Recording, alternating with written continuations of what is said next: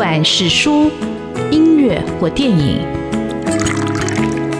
不管是茶、咖啡或酒，也不管是译文的空间或餐饮的场域，文化无所不在。台湾新风景，让我们重新发现生活里的文化。文化就是我们的生活。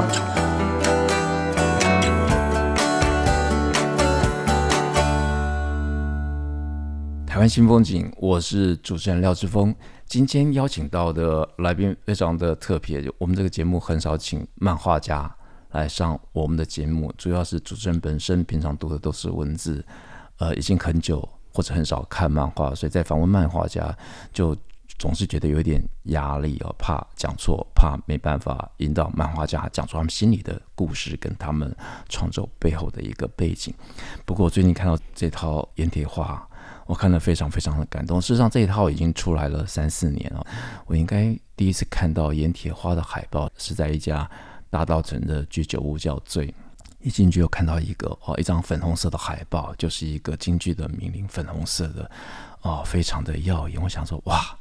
铁花叫铁花的女子一定很厉害，果然这套书非常非常的厉害。这套书已经售出了意大利的版权，那本身也已经准备要拍成了电影。不知道电影什么时候会上映，待会回来问漫画家本人。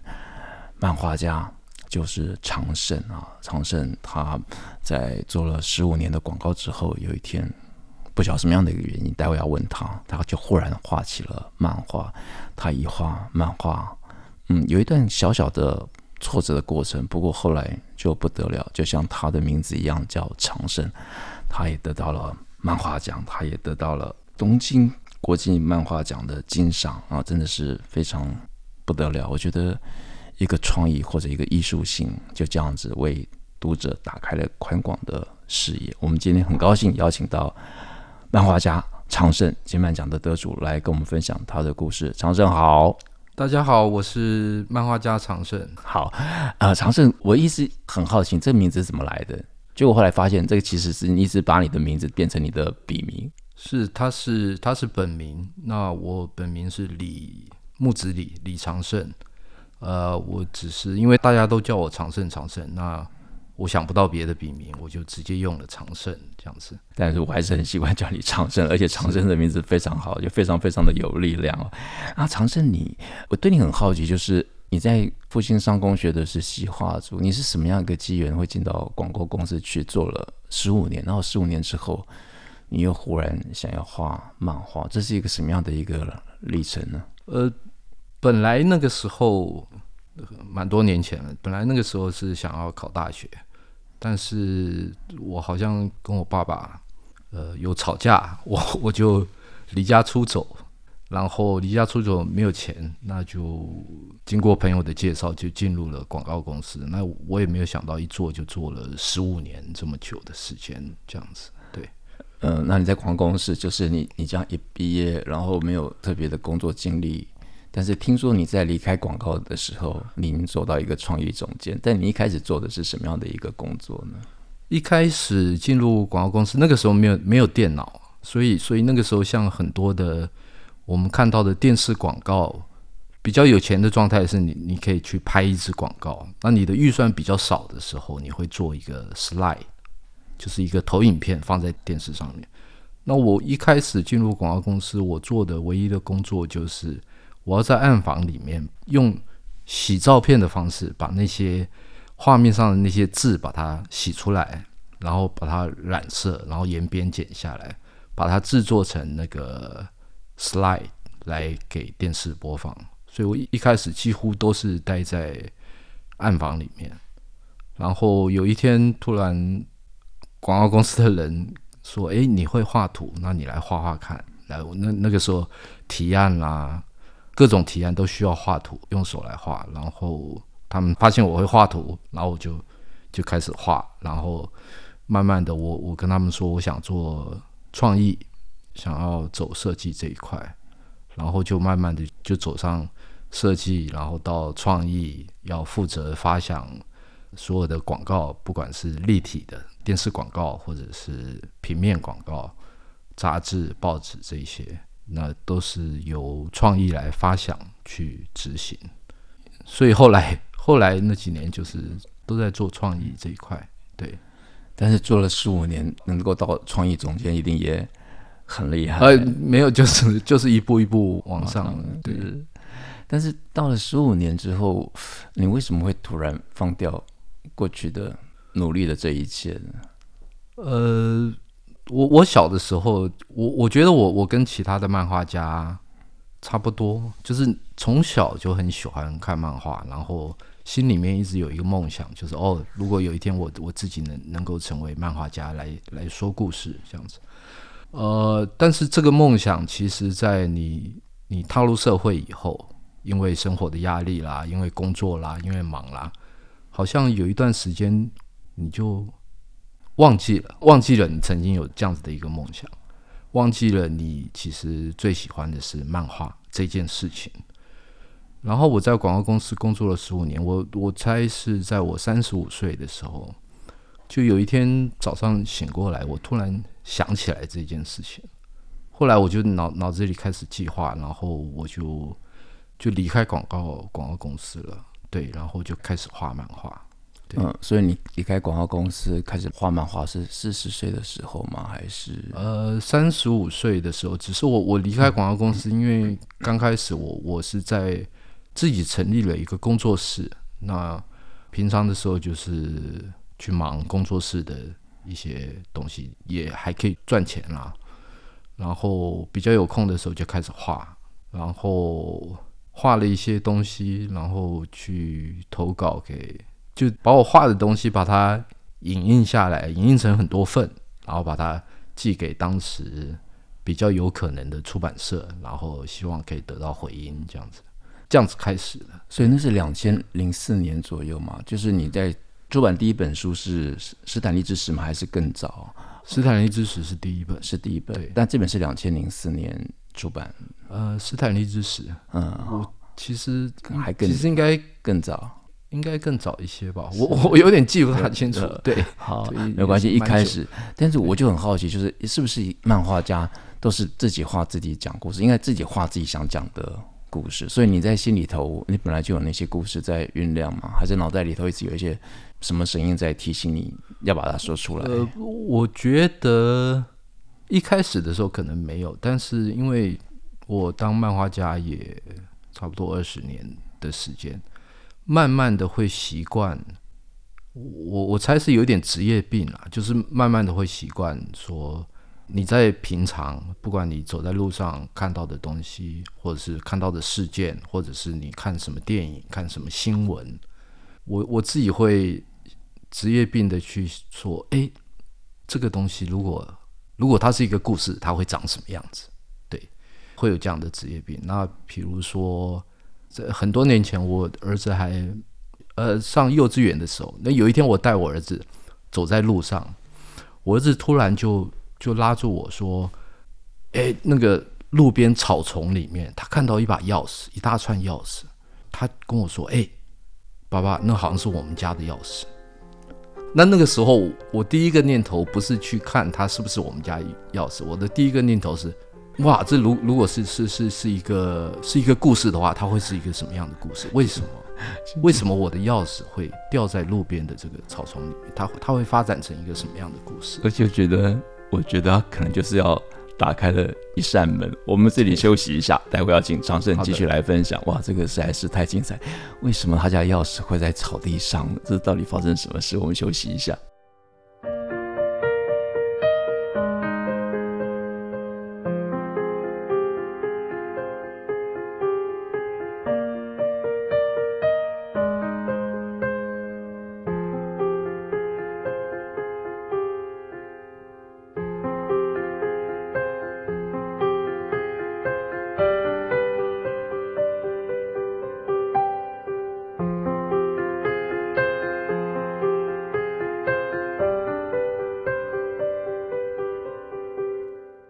新风景现场邀请到的是漫画家常胜啊，常胜最近推出的这个作品，其实不是推最近才推出，最近已经写到他完结篇的《阉铁花》，非常好看。这部作品几乎是我突然想起来，这个应该是我在看过阿比剑之后，就很少也看到这么热血沸腾的。那其实我当年一直很想看阿比剑最后的发展会是怎么样。那长胜这套作品一样看到最后，你还是想知道回来会怎么样。不过在讲到掩体花之前，我还想问一下那把钥匙到底是怎么回事？对我，我的第一个反应是想，这可能会是一个故事。那我觉得那是我太过于职业病，所以后来我就就走进去看了，然后看完以后，我就打了一下我儿子的头，我说：“笨蛋，那不是跟我们家钥匙完全长得不一样。”对，所以我我想讲的是，会变成一种习惯，就是你在看到一些事件，或者是看到一些。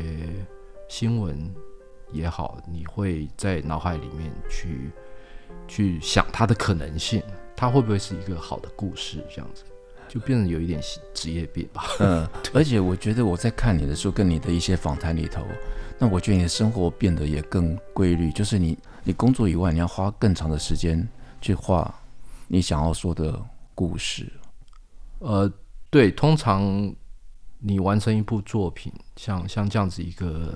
算中篇的作品，大概都三到五年是跑不掉的，差不多都这个这样子的时间，所以所以花很多的时间在在构思，在画。那你小时候你看过哪些作品？就是你今天想要变成一个漫画家，或者当你想要找到自己的一个风格跟呈现的时候，是谁有过给你一个想要成为的一个范型吗？或者是一个理想吗？或者一个启发呢？我我我。小时候看过，一直到现在，我还最喜欢的一部作品是叫做《二零零一夜物语》。《二零零一夜物语》这个作者是日本漫画家星野之轩。那它是一部在一九八四年在日本双叶社连载的一个科幻漫画。呃，我我最喜欢的漫画家的作者。那另外要讲的是。在我很小的时候，小学的时候，我就很喜欢看漫画。但那个时候的方法几乎是透过那个时候有很多的漫画租书店，所以你用很便宜的价格，然后你可以看到很多很多的漫画。那另外一点是，那个时候的漫画其实不只是不只有日本漫画，还包含了其实有包含了很多的美漫。美漫那个时候最大众的应该就是我们现在所熟悉的 DC 也好，或是 Marvel 也好，这些超级英雄的这个故事。那有很多现在在演的，比如说复仇者联盟那个故事，其实在我小的时候已经看过漫画版。那那些都在都在我小的时候都大量的去涉猎去看，然后我后来发现美漫或者是欧漫。他们画的非常精细，每一格每一格给我的感觉就像一幅画。你可以，你几乎可以把每一格去把它单独把它裱起来，当成一幅画这样子。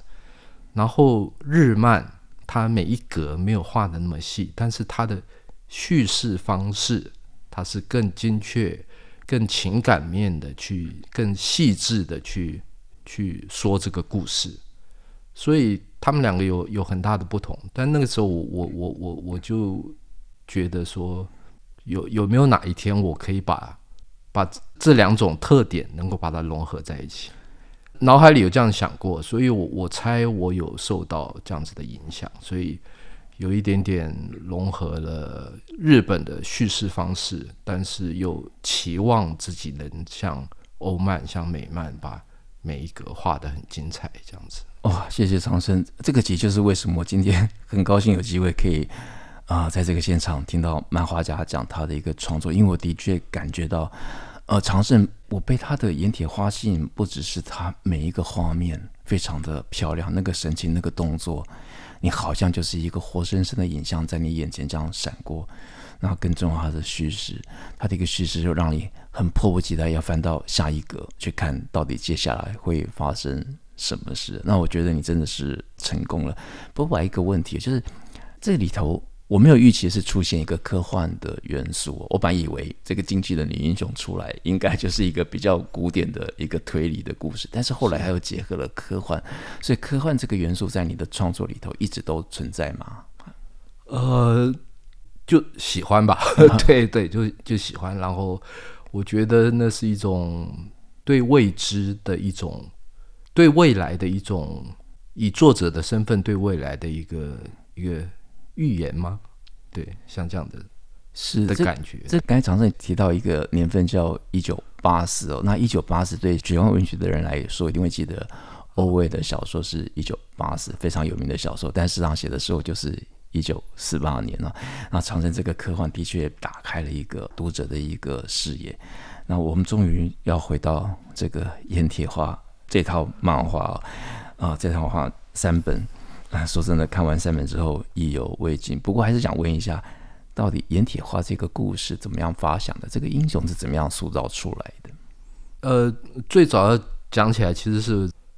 在我很小的时候，我我我的爷爷他非常喜欢京剧，所以我还记得，在我可能是上小学之前，他因为很喜欢京剧，所以他时常带着我。我我那时候没有上小学，也没有上幼稚园，然后然后带着我到附近的家附近的一个叫做宝福宫，在永和一个很老的一个宫庙那边，那边有野台戏。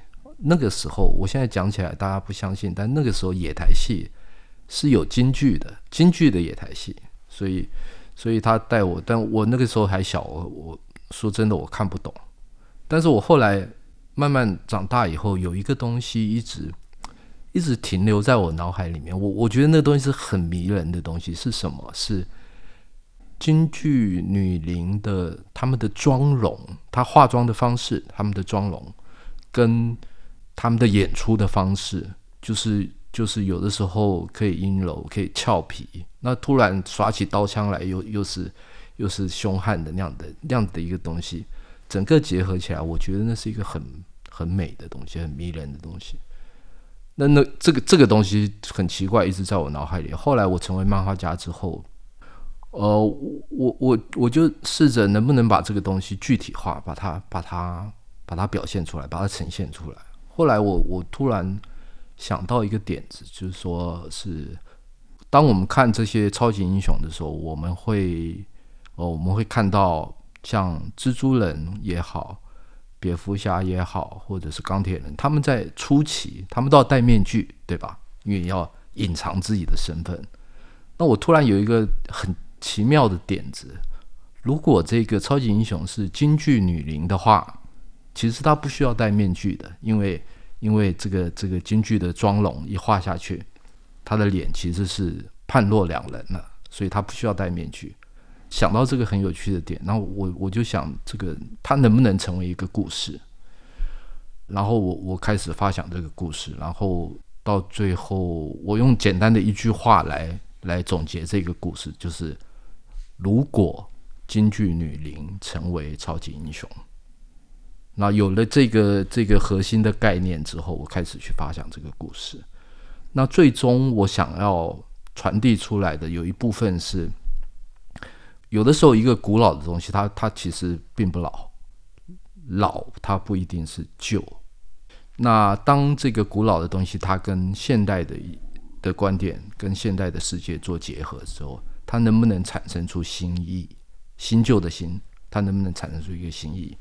那我还蛮在乎那一点的，所以，所以我我我尝试着能够让他把一个古老的东西跟一个现代感做一个结合，它能够产生出一个新的新的一个一个观赏的方式也好，新的一个呃感觉也好，希望把这个带给带给读者，带给大家。对，好，我真的觉得长胜这个尝试跟这个发想是成功的。其实要不是。国际书展即将开始啊、呃，我想我也不会特别再认真看一下啊。这个今年会有重头戏的场次之一，就是要长生要登场，所以赶快把这书再恶补一下。我这里休息一下，我待会还要问一下长生，那到底他的书呃售出那么多，国外的版权，国外的读者的反应又是什么？我们休息一下。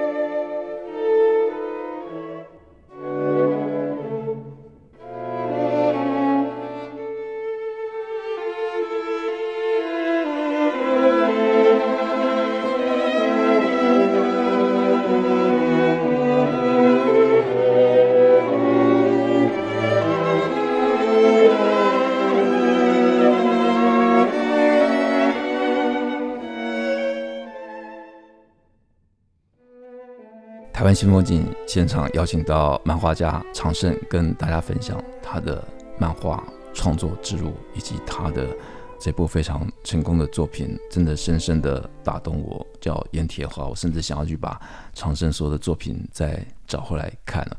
那记得常胜开始要想要发想这个《阎铁花》，让这个京剧女伶成为一个超级英雄的时候，他的朋友都说。你找死啊！结果是阎铁花让所有的人找死啊！这是一个什么样的一个过程？那你的朋友后来对这个作品有什么样的一个想法吗？是呃，在台湾目前目前台湾这个漫漫画产业这一块，其实目前还比较少看到像 Marvel 这种超级英雄的故事这样子。所以我们在在喝酒聊天，当然这些了解漫画产业的人，他们会用半开玩笑的方式说：“哦，你要走这样子，你你找死哦！”但是其实他们的意思是不容易，非常不容易，在台湾，所以就这样死就死啊！我。就是要啊，对，就是要想把他的故事画出来。但是常胜，我比较好奇啊，就是你的作品，然后你的作品也售出海外版权嘛？那我不晓得海外的读者跟台湾的读者反应有什么同跟不同？海外就严格说起来，就是我我去参加过很多次的国外的各种的动漫节、动漫展这些。呃，其实有一个很大的不同是，他们的读者群的的 range 是比较广的。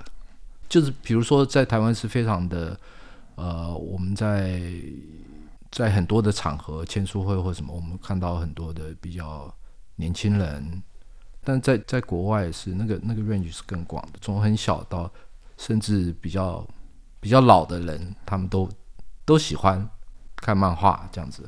然后因为因为意大利文版本的发行，那他们收集了很多这个。国外的读者他们在 Instagram 上面，他们会贴他们喜欢的漫画啦，他们喜欢阎铁画啦，所以得到很多的的回应。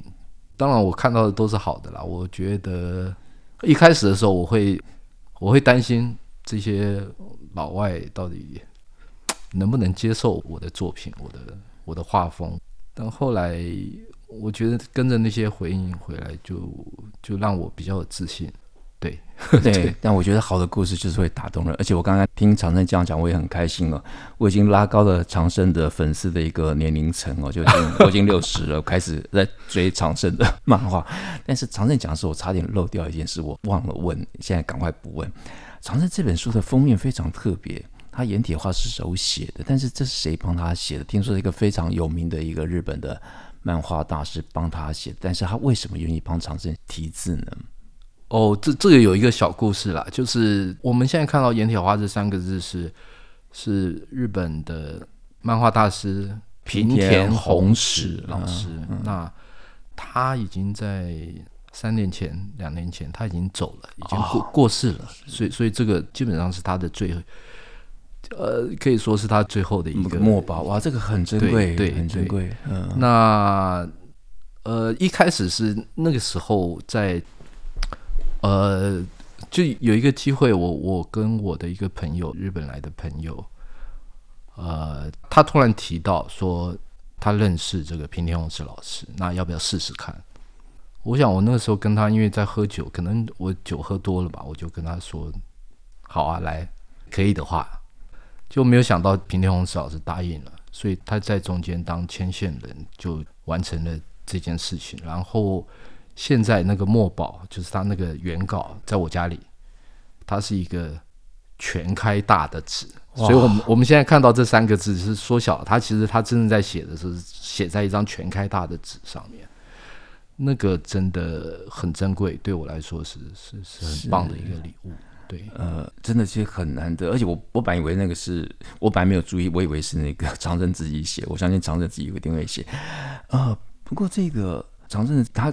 刚刚跟我提到这个分享，这个平田宏子老师，其实我比较熟悉。其实我看过这个字，我自己不晓得，就是你讲那个漫画、动漫那个阿基拉，就是就是阿基拉，就是体质。我想说这个有点熟，但是我没想到，我没把两者连在一起。所以其实我是看过这个平田宏史老师写过的字，他他写过很多。那台湾人比较比较晓得的就是阿基拉这部作品。对，好。那因为节目的关系，时间的长度也没办法让长胜继续聊。其实我很想再继续聊，因为我觉得这太多故事了。不过长胜，你跟听众朋友再分享一下，你今年在国际书展里头，你会有什么样的主题吗？那就是有跟谁要对谈吗？还是你有什么新的作品要发表？对，呃，今年在国际书展，我有一部新的作品要要发表。也是在在国际书展里面，那这部作品叫做《漫画之国》，这是一个很有趣的一个一个想法，就是就是我我集合了我跟其他三位漫画家，我跟志怡、跟 Peter、跟陆静，我们总共四个漫画家，我们来共同完成一个单一剧情漫画。它不是一般的合集，它是它是我们。就是我们从来没有想过可以这样做，我们是共同去画一个单一剧情的漫画，我觉得是一个很有趣的一个合作方式。那我们可以到时候来。好，那这个场地就会在大拉出版社的摊位里头有一个沙龙，自己会举办。是，好，那所以各位听众朋友，如果还没有读长生的作品，赶快去找来看，看你会喜欢。如果你喜欢的作品。书展的这场精彩的新作发表，那各位朋友也不要错过。那今天很高兴有机会邀请长生上我们的节目，跟我们做这么精彩的分享。其实我真的读得很开心，而且读得很快乐，而且我更高兴的是，台湾的漫画家走上国际发光发热，一起加油，继续加油！谢谢长胜，谢谢，谢谢。